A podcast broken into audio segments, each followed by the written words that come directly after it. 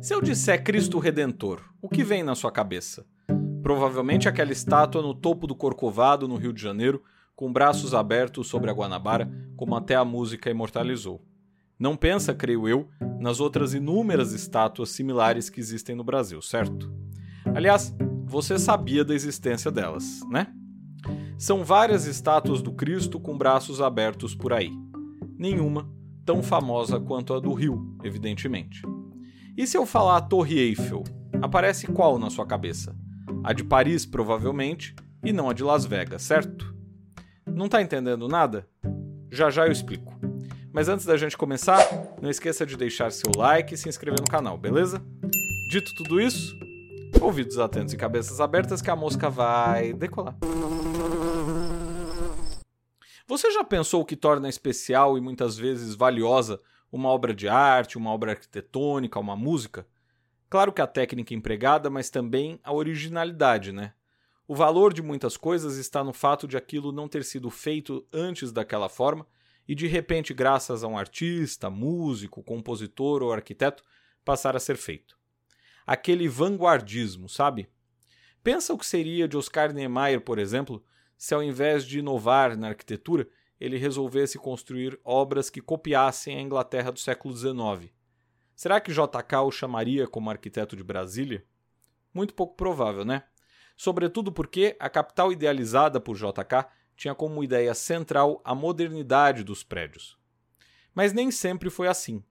Muitos prédios públicos brasileiros não buscavam trazer inovação. Ao contrário, buscavam se inspirar em monumentos já consagrados. De todo modo, há uma diferença entre a ideia de ser inovador ou se inspirar em algo já consagrado e imitar uma obra. Nem todos os Cristos Redentores, por exemplo, que citei no começo do episódio, imitam o do Rio de Janeiro. Por outro lado, a Prefeitura de Serra Negra decidiu fazer uma cópia da Fontana de Treve. A obra custou mais de 1 milhão e 500 mil reais. E aí? Qual sua opinião sobre isso? Uma boa ideia ou algo meio bizarro, como li em alguns comentários. Bom, há uma lógica por trás da criação desse monumento e é uma lógica até defensável. A prefeitura pensa que ter uma atração dessas é garantia de atrair público para a cidade, fomentar o turismo. Não deixa de ser verdade. Muito provavelmente várias pessoas vão ficar curiosas com a obra e vão lá fotografar e tudo mais. Não duvido nada que vá ter gente até fingindo estar tá na Itália.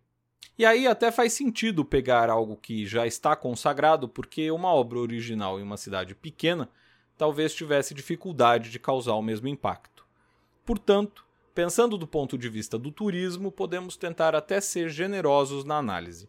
Porém, há quem argumente com razão também que isso não valoriza nem o trabalho nem a arquitetura brasileira. Argumentam que se a prefeitura tivesse, por exemplo, aberto um concurso público para o desenho de uma fonte original, se valorizaria o trabalho nacional e, ao mesmo tempo, se teria eventualmente até um impacto maior do que a cópia de uma obra italiana. Não creio que haja uma resposta que atenda a todos nesse caso, sinceramente. Não consigo dizer que a ideia da prefeitura de investir em algo que pode alavancar o turismo está totalmente equivocada, ao mesmo tempo que também concordo que isso em nada valoriza a arquitetura nacional e o trabalho dos profissionais brasileiros e que traz consigo também um complexo do brasileiro de valorizar demasiadamente o que vem do exterior. Porém, eu quis pegar esse gancho da prefeitura de Serra Negra para tentar pensar um pouco em como o Brasil passou por uma era de vanguardismo nos anos 1950 e 1960 e de repente parece que tudo se perdeu. E há, claro, algumas razões para isso. A ditadura imposta em meados dos anos 60, que perseguiu pessoas e ideias, as crises econômicas que castigaram o país durante longos períodos nas últimas décadas e, claro, até a própria mudança das leis que engessaram mais os gastos públicos e tornaram mais difícil algumas obras, por exemplo. Mas, para além disso, acho que cabe questionar o ideário nacional que foi sendo criado no período. Brasília não era apenas uma capital na visão de JK, era um marco palpável de uma ideia de desenvolvimento era a própria representação do futuro e do progresso em larga medida. Depois desse período, parece que essa ideia foi perdendo força. Talvez até por uma imposição do Brasil real, que de fato segue tendo problemas muito graves, como a fome, por exemplo. Mas também por uma mudança de perspectiva. Será que os brasileiros hoje sonham de verdade com essa ideia de uma nação promissora, com um país do futuro? Ou será que adotamos para nós de vez essa ideia de consumidor e reprodutor do que vem de fora em larga medida? Pior, atualmente não se limita só a fontes por aí. Se importam ideias que até assustam.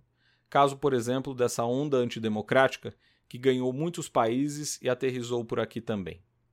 E se nunca fomos lá muito originais, à exceção talvez de alguns poucos momentos em que o vanguardismo marcou posição, agora nos tornamos ainda mais reféns de pensamentos que não se encaixam nesse país, que não fazem sentido por aqui, e ainda mais grave, que prejudicam nossa imagem e nossa construção como sociedade. Que país será que estamos construindo? Importando não apenas hábitos, costumes e a cara de prédios ou fontes, como ideias, Pensamentos que por muitas vezes não criam coesão social, ao contrário. Até a invasão de prédios públicos se imitou recentemente. O que mais será que muitos brasileiros buscarão mimetizar? Hein? Por hoje é tudo. Se você curtiu esse voo da mosca, não esqueça de seguir e compartilhar esse podcast com seus amigos. A gente se vê no próximo episódio.